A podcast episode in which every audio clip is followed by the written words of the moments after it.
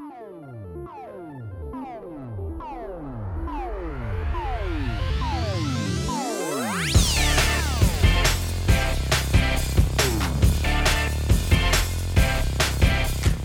Fala galera, estamos começando aqui o 52 episódio do A Semana em Jogo. E se você ainda não conhece a gente, nosso cast é a melhor fonte de informação para você saber o que rolou no mundo dos games nessa semana que acabou de acabar. Aqui quem fala com vocês é o Bernardo Dabu e comigo hoje sempre a gente tem o Caio Nogueira.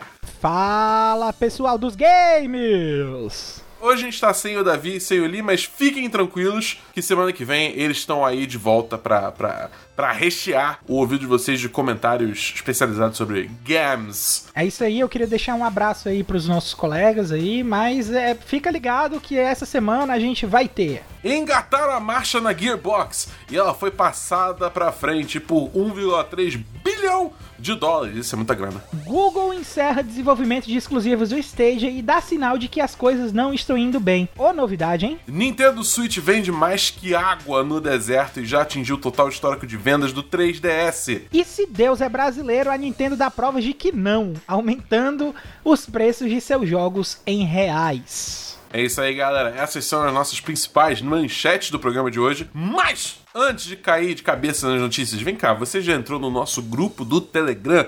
O negócio é o seguinte: quem faz parte do grupo do Telegram do A Semana em Jogo pode ouvir a gravação ao vivo de cada episódio, pode mexer na pauta e, de quebra, tem a chance de ganhar Jorginhos, que a gente faz sorteios é, eventuais lá. A gente até sorteou recentemente o Assassin's Creed Valhalla, que é um jogo Oi, aí é bem verdade, recente. É verdade, é então, verdade. assim, se você, se você gosta de Jorginhos, você devia entrar nesse grupo do Telegram, cara. Trocar Eu uma ideia com a gente dizer, lá. Eu não devia dizer, mas eu vou dizer, a gente tá com outro engatilhado já, viu? Então, Oi! corre lá. Então, é, cara, se você não tá entrando, você tá perdendo a chance de ganhar Jorginho de graça. É isso que eu queria dizer. É, bom, se você gostou, se você tá afim de ganhar Jorginho de graça, você pode entrar no link t.me barra ASJ Amigos e vem fazer parte do nosso grupo com os melhores amigos da Semana em Jogo. O endereço é t.me barra ASJ Amigos. Tendo feito aí o jabá do nosso grupo Telegram, Caio, meu querido, como é que foi essa semana? Ah, Dabu, minha semana, minha semana foi muito PlayStation aí pra poder tirar a ferrugem que o bichinho tava, né? PlayStation. Porque ele tá no quarto do meu filho agora, e mas em compensação, eu tenho passado umas tardes bem produtivas aí com ele em termos de treinamento, né? Tem sido até interessante, eu acho que eu falei. É, é, treinamento mesmo. Falando até que.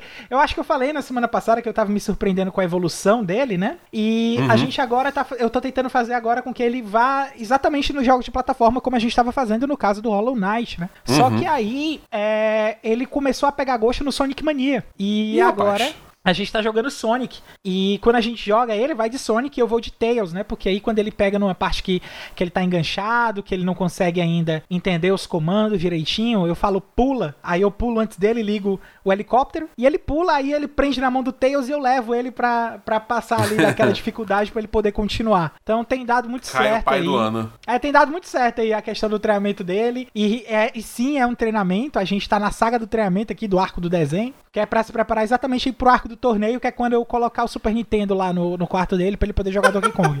É isso, é isso. Daqui a pouco você vai botar o moleque pra treinar, sei lá, Fortnite, é, que mais? quando, LOL, ele tiver of idade, quando ele tiver idade pro, pro Fortnite competitivo, meu amigo, esse menino aqui, ele vai ser. Ele vai estar lá no top já, vai estar tinindo nos trinks aí. Vai- vai eu, eu vou aprender a construir no Fortnite pra poder ensinar ele. É isso, é isso. e você, meu amigo Dabu, como é que foi essa semana aí, cara? Cara, essa semana eu joguei bastante Apex Legends, para surpresa de absolutamente ninguém. Quem Uhum. segue o programa sabe que eu, eu sou bem fã de Apex Legends e essa semana lançou uma temporada nova, a oitava temporada, Mayhem, é, Uhum. que também veio com uma lenda nova, o Fuse. Que, cara, eu, eu tô curtindo muito. Eu, a- acho que essa é uma das melhores lendas que eles adicionaram nos últimos tempos, entendeu? O, ca- o cara, tipo, ele, todo o rolê dele é, tipo, explosivos. O cara, entendeu?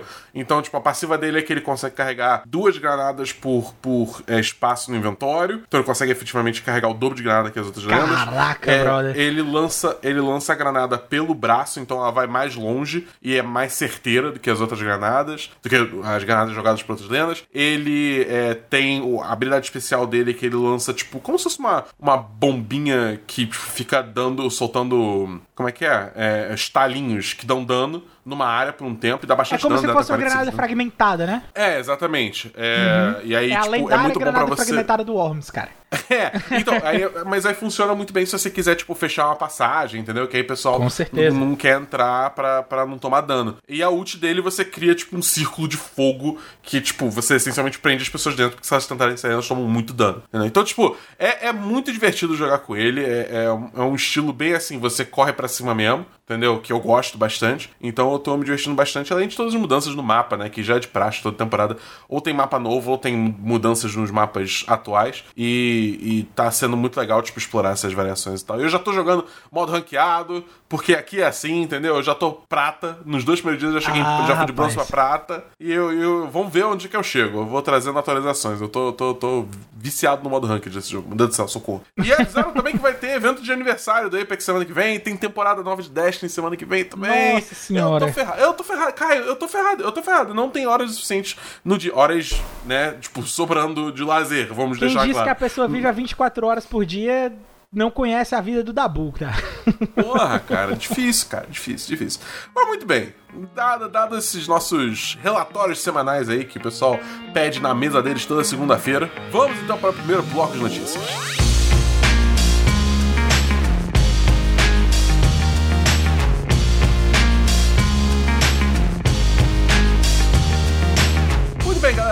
Começar aqui nosso primeiro bloco de notícias, começando pela matéria que Embracer compra Gearbox por 1,3 bilhões de dólares. Ou se você é que nem eu e lê pela primeira vez, Embraer compra Gearbox. Eu fiquei muito confuso. Mas não, é Embracer. Embracer. Fazer um avião do. Borderlands. Mata... É tipo isso.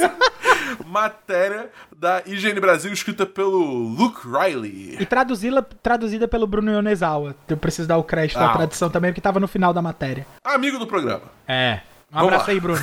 A desenvolvedora de Borderlands Gearbox anunciou nessa quarta, 3 de fevereiro, que fará parte do grupo Embracer como uma subsidiária da empresa dona da THQ Nordic. O acordo, no valor de 1,3 bilhões de dólares, fará com que o estúdio e a equipe no Texas e Quebec se tornem o sétimo grupo operacional do conglomerado Embracer. A visão de Lords Wing... Cara, esse nome. Wing Force. Eu espero que eu esteja pronunciando certo. Provavelmente não estou. Desculpa Eu acho que é assim é, também da Embracer.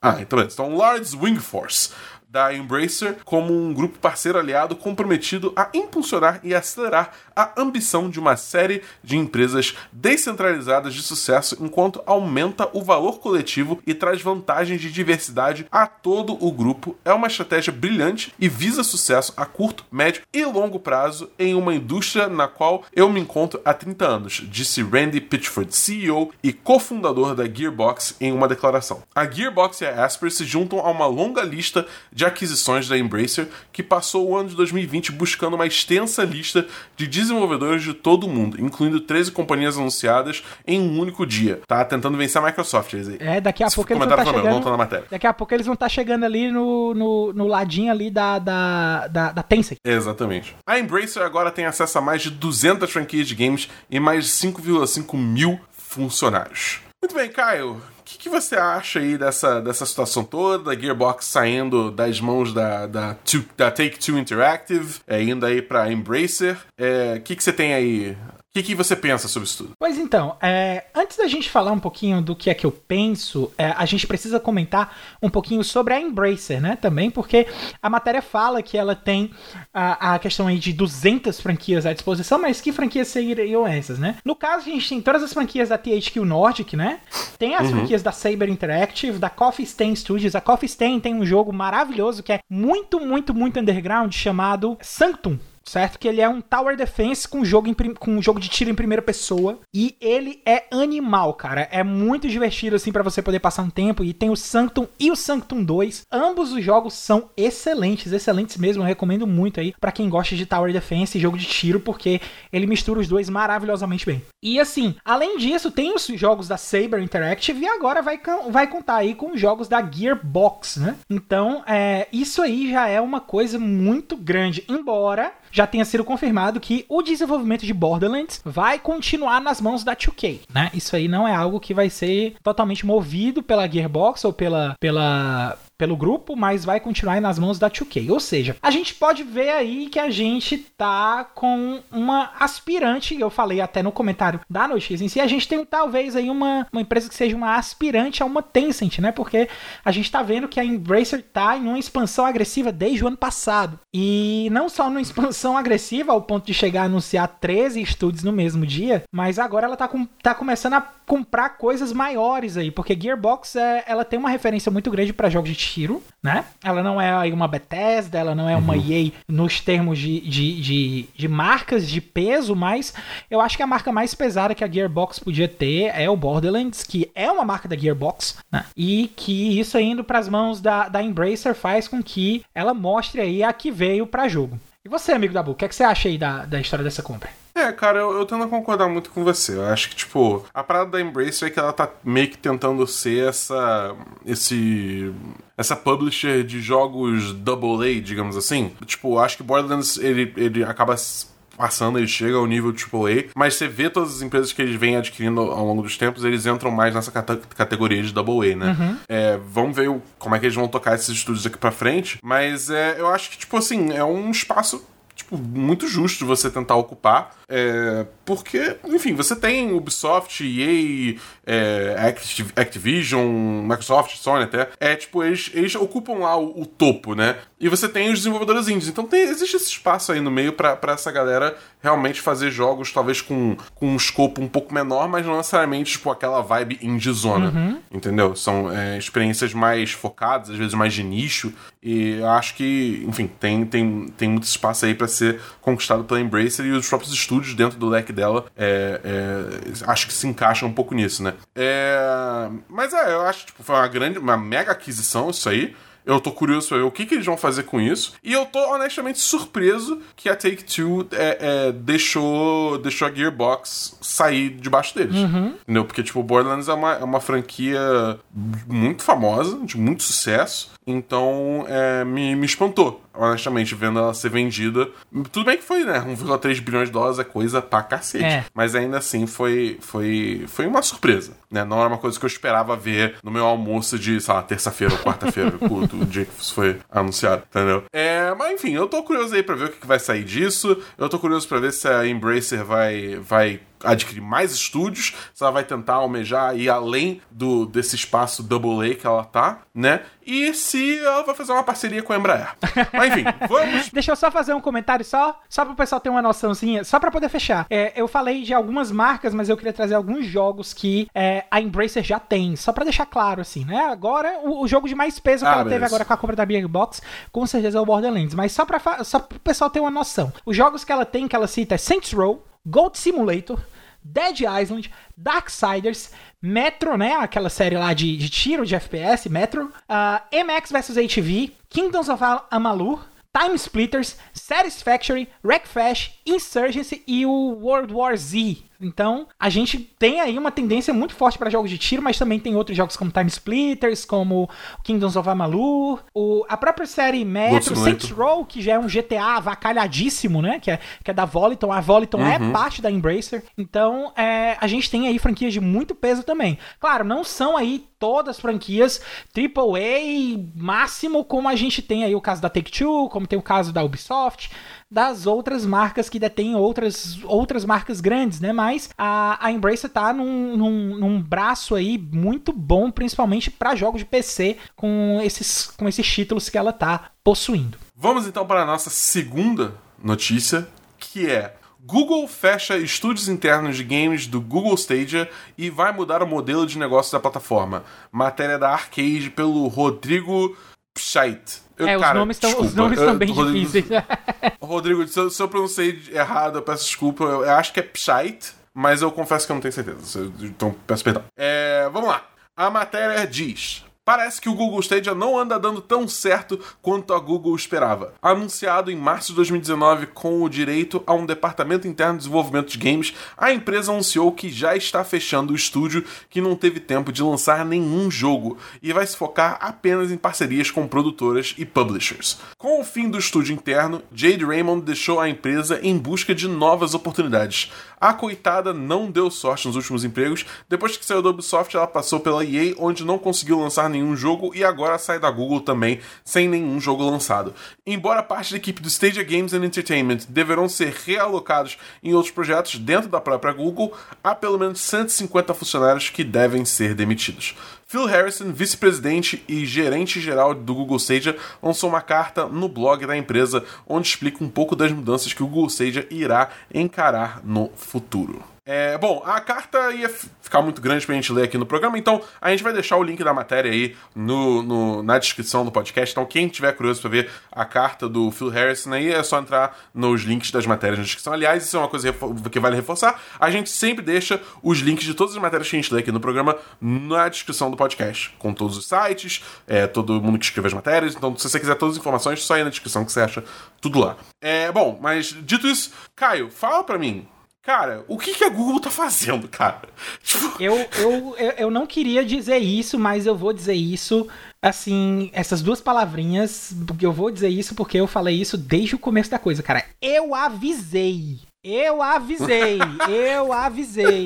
Eu passei todas essas 52 semanas aí, sempre, sempre com o pé atrás com essa coisa de futuro. Eu não, eu já tinha avisado que VR também não ia pegar e eu avisei que tava cedo para Google fazer um negócio desse, tá? Então, qual, o que é que tá acontecendo? A divisão tá fechada, mas é, não é que o Google Stadia vai parar, pelo menos não por enquanto. A gente conhece aí o ritmo de trabalho da Google, a gente sabe que ela tende realmente a fechar as coisas de uma hora para outra, como foi o caso de outros projetos aí que eram promissores demais para época, como é o caso do próprio Google Glasses, né? Que era aquele óculos que ia colocar realidade aumentada nas coisas que a gente via. Enfim, ia ser o visor do Homem de Ferro no nosso olho, no formato de óculos. Mas uh, a gente, é, eu pelo menos, eu já vim avisando que tá muito cedo pra gente investir em algo tão pesado na questão de streaming de jogos, porque a gente ainda não tem tecnologia espalhada no mundo inteiro para ter uma acessibilidade tão fácil, assinaturas disso mais tranquilas. Tá certo que o Google Stadia a plataforma é de graça, uma vez que você compra o jogo pelo Google Stadia,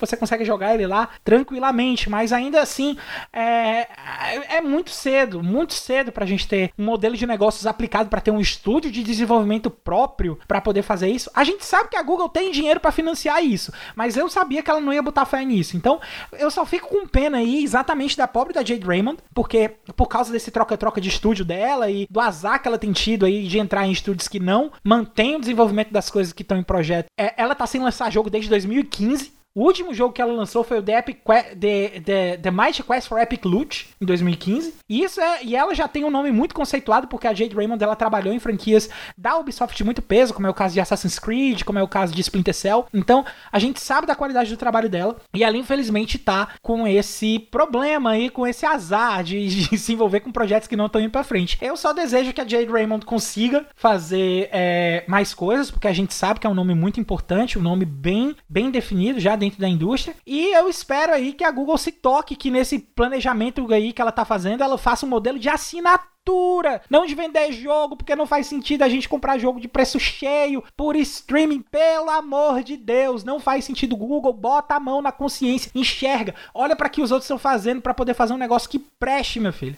E outra, faz o negócio pensando em quem não vai ter internet de qualidade, investe em infraestrutura, faz a coisa como ela tem que ser. As palavras do Caio são as mesmas, nem, nem, nem tem muito que adicionar nesse quesito, eu acho que, que é realmente isso, o, o serviço ser de você comprar o jogo e aí você usar o serviço, você tem que assinar o serviço para ter o jogo rodando a 1080p ou 4K, o que seja. É tipo, é tão confuso pro usuário comum, é tipo, cara, o que, que tá acontecendo? Não tô entendendo nada. E aí, tipo, pra galera mais safa também, tem sempre aquele pé atrás, porque é que nem você falou, entendeu? Porque a Google mata projetos, tem um site inteiro que, que é, é, o pessoal fez, tipo, chamado Google Graveyard, se não me engano. Que você é, eu descobri, eu descobri esse site um dia desse também. É, então, que você, você entra lá, tá listado, tipo, todos os projetos, sites, aplicativos que a Google criou e, tipo, pouco tempo depois matou, entendeu? É, é muito doido, é uma, é uma lista absurdamente grande. Então, assim, é, todo mundo tem esse medo do Google Stadia seguir esse caminho, né?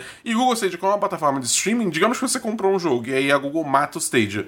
É, você perdeu acesso acabou. ao jogo, acabou, né? Não tem como acabou. você baixar o jogo. Então, é, então é tipo, é uma, é uma proposta arriscada, né? Dado esse histórico da empresa. Então, eu acho que, tipo assim, a Google tá fazendo tudo errado e eles é, detonarem esses, esses estúdios deles é só mais um passo na direção errada. Tudo bem que, tipo, a gente não sabe a quantas andavas o jogo deles, né, especificamente. Vai ver o jogo tava ruim, isso aqui. Mas não, você não mata um estúdio por causa disso, né? Acho que, de novo, é, é, é essa propensão aí da Google é, limar tudo que não dá imediatamente certo e faz um sucesso estrondoso, né? É coisa do Phil Harrison também, ele notoriamente tem um dedo podre, né? Tem isso também. Todo mundo fala que tudo que ele toca morre rápido. E, e botar um, uma pessoa liderando o Google Stadia que tem um total de zero experiência de jogo, é, em jogos, na indústria de jogos, é, é não, óbvio que não dar certo, entendeu? Então, é, acho que, tipo assim, é só. Todo mundo tava vendo isso chegando, entendeu? Ninguém queria que acontecesse, mas aconteceu igual. E, enfim, agora.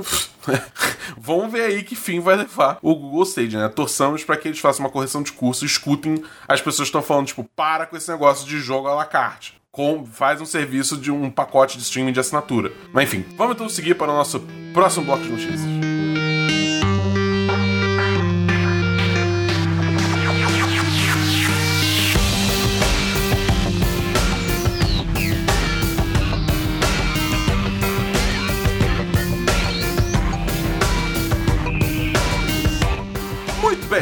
Começar o nosso segundo bloco de notícias. Começando pela primeira matéria, que é Nintendo Switch supera o número total de vendas do 3DS. Matéria do Vitor M. Costa, da Nintendo Blast. Segundo a matéria, em novembro de 2020, as vendas do Nintendo Switch versão tradicional e Lite, ou seja, juntando as duas versões aí do console, né, estavam em 68,3 milhões em todo o mundo. Hoje, a Nintendo divulgou seus últimos resultados financeiros e agora sabemos que o valor total aumentou para 79,9 arredondando milhões aí. Ao atingir essa marca, a família Switch alcançou outro marco ao superar as vendas da família do hardware portátil 3DS que vendeu um total de 75,94 milhões de unidades. Convém recordar que desde setembro do ano passado a Nintendo encerrou a produção dos modelos 3DS. A próxima tarefa do Switch será ultrapassar o Game Boy Advance, uhum. querido console portátil, o que deve ser viável já na primeira metade desse ano.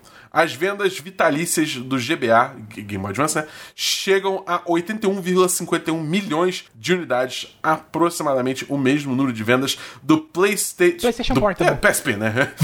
que vendeu, é, PlayStation Portable, que vendeu de 80 a 82 milhões estimado, o portátil mais vendido da Sony. Oh, Caio, me diz uma coisa. Oi. O Switch é uma febre? Cara, o Switch é uma máquina, tá?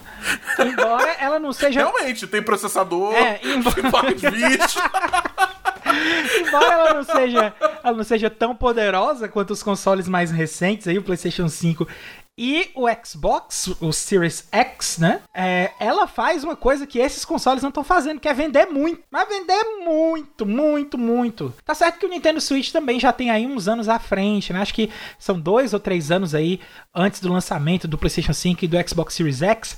Mas é, é impressionante, cara, como o Switch não para de vender. Só, só esclarecendo, são três anos e meio. O Switch lançou em março de 2017, enquanto os consoles da nova geração lançou, lançaram em novembro novembro de 2020. Porque, é, assim, só continuando com o que eu estava explicando, normalmente a gente tem os system sellers, né? Que são os jogos que, quando são lançados, fazem o sistema ser lançado, é, fazem o sistema ser mais vendido. No caso, a Nintendo, ela sempre faz isso na lineup, né? Que sempre vai ter alguma coisa de Mario na lineup dos jogos dela, e além de alguns outros jogos que ela vai lançando aí gradativamente. Só que, enquanto os outros consoles têm uma tendência de alta e baixa, estando em alta num período que um jogo é lançado e baixa no período que não tem jogo exclusivo, sendo lançado naquele jogo, a Nintendo é só alta, alta, alta, alta, alta e ela não para de vender Switch, cara. Eu não sei que loucura é essa, que mandinga é essa, mas o Switch tá imprimindo dinheiro pra Nintendo, brother. É uma impressora de dinheiro que ele vai lá, aperta o botão, o, o Doug Bowser vai lá, ah, hoje eu quero quanto? Não sei. Deixa eu ver, eu vou querer 10 milhões. Ele aperta o botão e com 5 horas o Switch tá fazendo aquilo ali pronto, entendeu? Então tá nesse nível assim pra Nintendo. Eles estão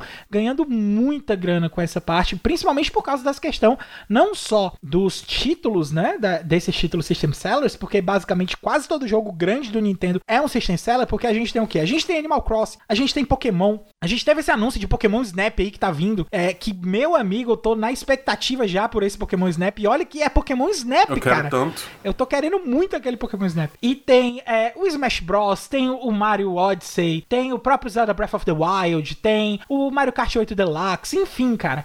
Uh, Switch ele tem uma biblioteca muito sólida, muito robusta, sem contar também nos lançamentos aí que ela tá pegando do Wii U, dos jogos bons que saíram no Wii U, que estão relançando aí pro Switch, como foi o caso do Wonderful 101, como foi o caso do Pikmin 3. Enfim, e a, a, até teve a notícia agora que o Pikmin 3 Deluxe do Switch é o Pikmin mais vendido da história, cara. Então, assim, a, a Nintendo ela tem os seus problemas, mas uma coisa a gente tem que convenhar, cara. A Nintendo sabe fazer dinheiro. Bom, Caio, você falou aí de todos os jogos que tem no Switch, né? Você falou de Animal Crossing, você falou de Mario, você falou de Zelda. Sabe o que não tem? F0. Não tem F0, Caio. Não tem F0, Caio. Cadê F0, eu compartilho Caio? da sua dor, meu amigo. Porra, cara, Nintendo tá dizendo. É uma vendetta pessoal contra mim, entendeu?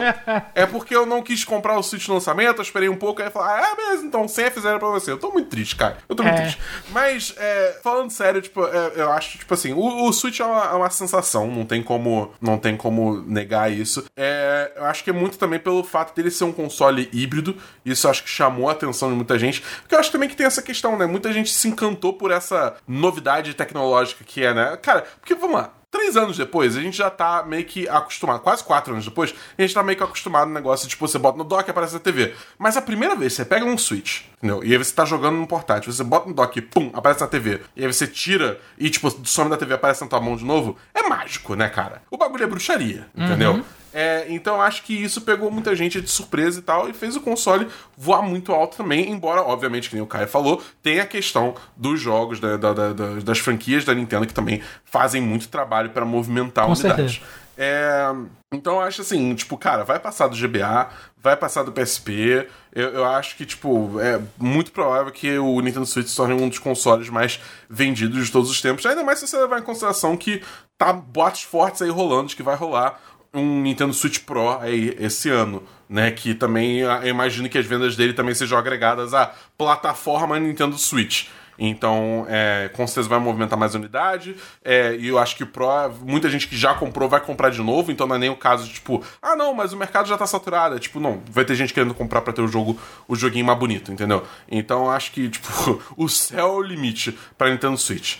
Porém, tem o outro lado da moeda. É, né? infelizmente. E é aí, é aí que a gente chega na nossa próxima notícia. Que a eShop brasileira vai começar a cobrar mais pelos seus jogos. Segundo a matéria aí da Nintendo Blast, escrita pelo Daniel Morbi, a matéria diz: nessa segunda-feira, dia 1 de fevereiro, um novo reajuste do- dos preços foi realizado para jogos publicados pela Nintendo para o Switch no Brasil. Dessa vez, a eShop Nacional mostra que todos os títulos que se mantinham a R$ 250,80 passaram a custar 300 reais. 299, mas a gente sempre arredonda para 300 porque né, 300. essas jogadas É aí de, 300. de precificação não funcionam aqui na semana né, de jogo. como diria- Tem que fazer essa denúncia Como aqui. diria o, o, o rapaz lá do, do humorista, fala 300, fala 300.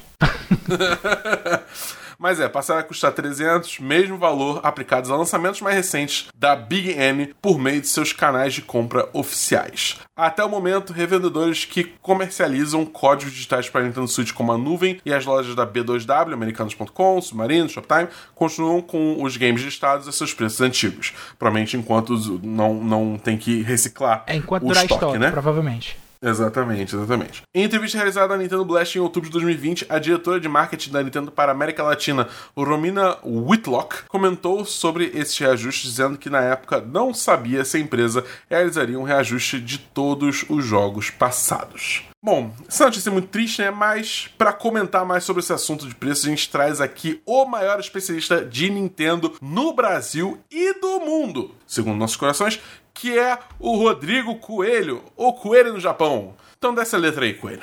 Fala meus amigos, beleza? Coelho no Japão aqui, mais uma vez, muito obrigado pelo convite, adoro participar aqui com vocês. E pois é, né galera, mais uma vez a gente vê a Nintendo entrando numa controvérsia de preço. Eu não vou dizer que ela pratica os preços mais altos, porque você vai ver muita gente na internet sempre comparando, né? Ah, olha aí os jogos do PlayStation 5, ou os jogos lançando agora 350 reais, e a Nintendo tá cobrando 300, né? Mas o que acontece é que ah, esses jogos das outras plataformas, eles perdem o valor ao longo do tempo, né? E a Nintendo não gosta de fazer isso. Eles batem o pé firme nessa questão de que os seus jogos têm valor e que eles não vão diminuir o valor. O único momento que a Nintendo de fato diminui de valor é no final da sua geração que ela lança alguns jogos naquele esquema das, dos Nintendo Selects. E aí esses jogos sim, eles passam a valer tipo 20 dólares ao invés dos 60 dólares. Mas durante o tempo de vida do console em geral, eles não fazem isso. Enquanto que nas outras plataformas isso é normal, na indústria inteira, e não é só das outras plataformas, as third parties mesmo, né? A própria Ubisoft,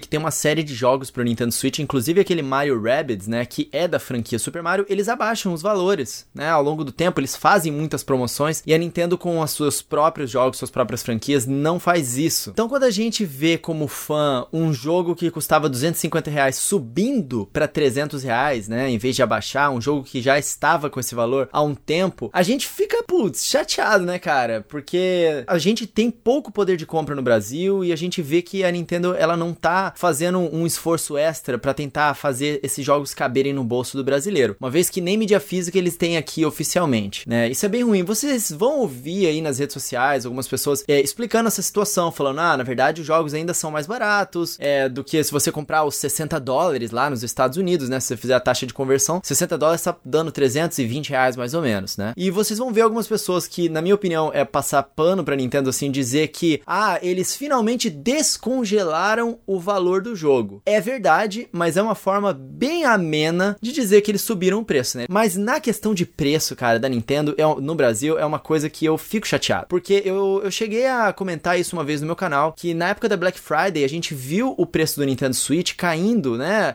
Tinham algumas promoções que duraram só algumas horas, do videogame valendo 2.200 reais. E a Nintendo trouxe o videogame com preço oficial de 3 mil reais. E nessa mesma época, rolou aquela redução dos impostos e tal. Tanto a Sony quanto a Microsoft reduziram o, seu, o valor recomendado, né, para os varejistas dos, dos seus videogames. E a Nintendo não fez isso. E eu acredito que, tipo, pelo menos isso eles poderiam fazer, sabe? Pelo menos eles poderiam tentar tancar um pouco desse valor. Falar, ó, oh, varejistas, agora 3K não tá dando mais não, vamos fazer aqui um, um aviso oficial. O nosso valor oficial agora é, sei lá, 2.800 reais ou um pouco menos. Diminuir o, o valor dos jogos, nem que seja para os brasileiros, ou de alguma forma, sabe? Fazer mais promoções, mas eles não fazem. Pelo menos tem a nuvem aí, a nuvem ainda tá com os preços congelados, a gente não sabe até quando, né? Esses jogos que estavam 250 ainda estão a 250 lá. Eu acho que é, é uma pena, sinceramente, é, eu acho isso uma, um vacilo da Nintendo, tá? Eu entendo, o dólar tá caro, eles têm essa política dos valores dos jogos, isso é decisão da empresa, mas eu acho um vacilo dela com o nosso público, porque eu vejo as pessoas deixando de comprar Nintendo Switch ou se afastando, querendo vender a sua plataforma, e isso para mim que sou fã e eu carrego essa bandeira no meu canal de que eu quero mostrar para as pessoas as coisas legais que tem no Nintendo Switch, né, para que eu tenha mais amigos que eu possa conversar sobre a plataforma que eu gosto. É um pouco decepcionante, um pouco triste, né? A minha esperança é que a Nintendo ainda se veja com um estado embrionário no Brasil e querendo adquirir dados para poder desenvolver estratégias específicas para o nosso país, utilizando inclusive dados e recomendações de empresas como a própria Nuvem, né, que se propôs no vídeo oficial de lançamento de parceria com a Nintendo a fazer justamente isso. Então é isso aí, nos resta esperar por enquanto. Mais uma vez, muito obrigado pelo convite, galera. Tamo junto. Se quiserem falar comigo, arroba Rodrigo Coelho C, tanto no Twitter quanto no Instagram, e lá no canal Coelho no Japão no YouTube. Valeu, amigos, até a próxima!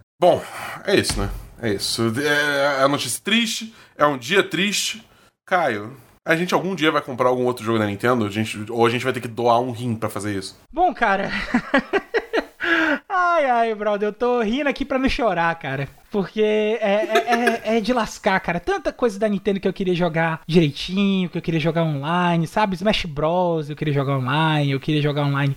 O Pikmin, que tem para você comparar rank e tal, tem. Deixa eu ver o que mais tem. O, o próprio. O, o, o próprio Mario Kart para jogar online também é interessante. O Mario Tennis. O, o, Pokémon Snap, que deve ter alguma interação online nos próximos jogos de Pokémon também. Porque eu já tô vendo aí que estão tendo rumores aí de remakes da oitava geração. Da oitava, não. Da geração de Diamante e Pérola. Acho que é a quinta, né? De Pokémon. Enfim, tem tanta coisa da Nintendo que a gente queria jogar direitinho, cara. E os caras vão aí. Você pensa que a situação já tá ruim. Aí os caras vão lá. Você acha que atingiu o fundo do poço. Aí tem. Quando você chega no fundo do poço, você vê que tem um cara cavando ainda mais, sabe? Então, é é, é, é, é, desesperador, cara, você ser fã da Nintendo aqui no Brasil e tá feliz com, com isso. Porque, assim, fã é fã, a gente entende. O cara, o cara acompanha, o cara é, gosta, o cara é o dinheiro do cara, o cara não, não tem como, como a gente falar que o cara não deve gastar dinheiro. Eu acho que o dinheiro da pessoa, ela gasta com o que a pessoa quiser. Agora, dizer que a pessoa tá feliz, aí eu posso dizer que os fãs da Nintendo no Brasil não devem estar nada felizes com essa notícia, cara. Agora, assim, tá certo que esse a, a, nossa moeda desvalorizou muito, principalmente por causa dos anos da pandemia. Esse anúncio já era esperado, já tinha sido anunciado nessa entrevista da Romina aí, que se eu não me engano ela saiu mais ou menos ali setembro, outubro do ano passado, dizendo que esses preços iam sofrer esse reajuste, mas não deixa de doer, não deixa de, de incomodar né? E eu acho que é, é um golpe duro aí pros fãs brasileiros da Nintendo. Ah, é esperar agora que a representação da Nintendo pra cá leia um pouquinho melhor a situação e encontre aí maneiras de fazer com que os jogos fiquem mais em conta pros fãs brasileiros. Bom, é, cara, é, é, é uma notícia triste. Não tem como. É tipo, é o que você falou. Mas assim, eu, por outro lado, eu tô tranquilo, porque não tem F0. Entendeu? Então eu não vou gastar dinheiro mesmo.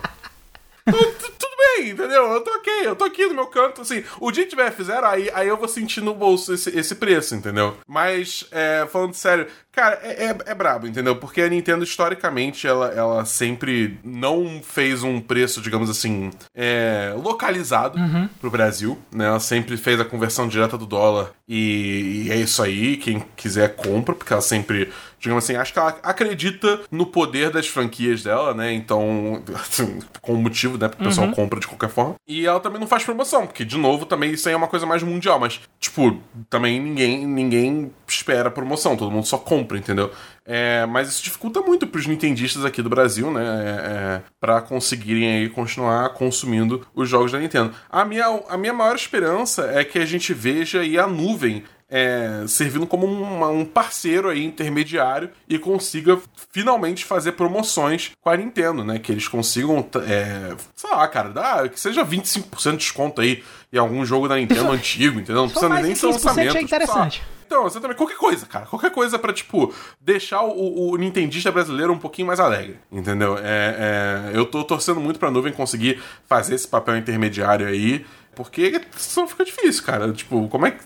Não dá, tá ligado? Você pagar 300 reais no jogo é. Pô, você, digamos que você compre, sei lá, quatro jogos o ano todo. Só aí já são é, 1.200 reais. Deus. Entendeu? Tipo, não dá, não dá, não dá, não dá. É inviável. É, então, sei lá, cara, eu, eu, eu, tô, eu tô com medo de, de, de onde esse dólar vai chegar e, por consequência, onde o preço dos jogos de Nintendo Switch vão chegar. E, sei lá, é... impeachment já. Você acha que isso foi inapropriado? Corta aí, Felipe Lee.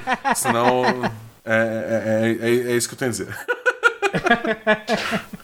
Bom, mas é. É assim. Todo mundo sabe que você comprar um jogo Nintendo Switch tá muito longe, porque você tem que guardar muito dinheiro pra comprar. Mas, se você quiser uns outros joguinhos que estão chegando aí semana que vem, onde você pode achar isso, Caio? Esse, esse link foi maravilhoso, tá, tá, ótimo. Ah, rapaz, mas aí o link é. O, o, link é só uma desculpa, na verdade, pra gente fazer essa chamada, porque todo mundo sabe que a gente faz isso semanalmente. Então, você que é nosso ouvinte, se liga aí no resumo dos games que vão ser lançados na próxima semana, que a gente aqui da Semana em Jogo preparou para você. Música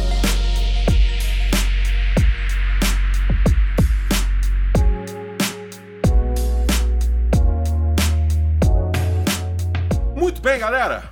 Essa é a semana do dia 8 a 14 de fevereiro e nós temos três joguinhos aí para vocês. Começando no dia 11 de fevereiro, o Little Nightmares 2, um jogo de plataforma e puzzle, chegando aí para PS4, Xbox One, PC e Nintendo Switch. Além disso, também temos o Galgun Returns, no dia 12 de fevereiro, jogo de shooter e um remaster de um jogo antigo, né? Lançando para PC e Nintendo Switch. Uhum. E por último, se você tiver aí 300 reais sobrando, né? Nós temos o Super Mario 3D World mais Bowser's Fury, que é um relançamento do jogo de Wii U, mais um conteúdo adicional aí que tem o, o Mario Gato Super Saiyajin, é, lançando somente para Nintendo Switch, obviamente, né, jogo do Mario, é no dia também 12 de fevereiro. E além dos jogos da semana, esse quarteto aqui, hoje dupla, mas fica tranquilo que o resto de volta. Esse quarteto aqui da Semana em Jogo tem mais um monte de conteúdo para vocês ficarem ligados. Toda sexta-feira tem episódio novo do Vale a Pena Jogar com o nosso queridão aqui, o Davi do Bacon, trazendo uma review de jogo que ele acabou de zerar. Toda segunda-feira você escuta o Dabu. Oi,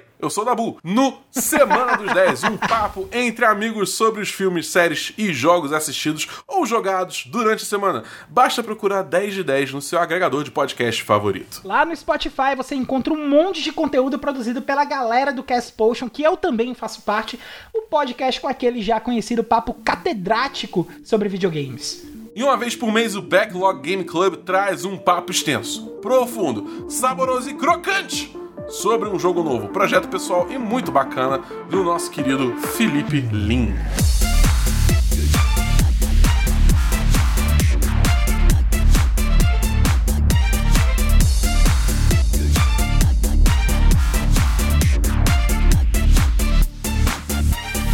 Muito bem, galera, esse foi o 51 A Semana em Jogo. Se você ouviu até aqui, olha, muito obrigado. E se você gostou do episódio, assine o feed do cast e fique ligado que semana que vem tem mais. Antes de encerrar o cast, a gente deixa aqui o nosso muito obrigado também ao pessoal do Arcade, IGN Brasil e Nintendo Blast pelas notícias lidas nessa edição do cast.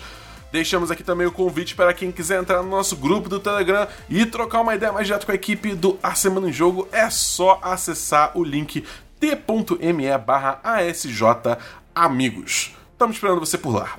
E para finalizar, que tal seguir a gente nas redes sociais? Eu tô no arroba foi o Caio no Twitter. E eu sou o arroba BEDabu no Twitter. No mais é isso, galera. Meu nome é Bernardo Dabu, cobrindo games de norte a sul e a gente se vê na semana que vem. Valeu, pessoal.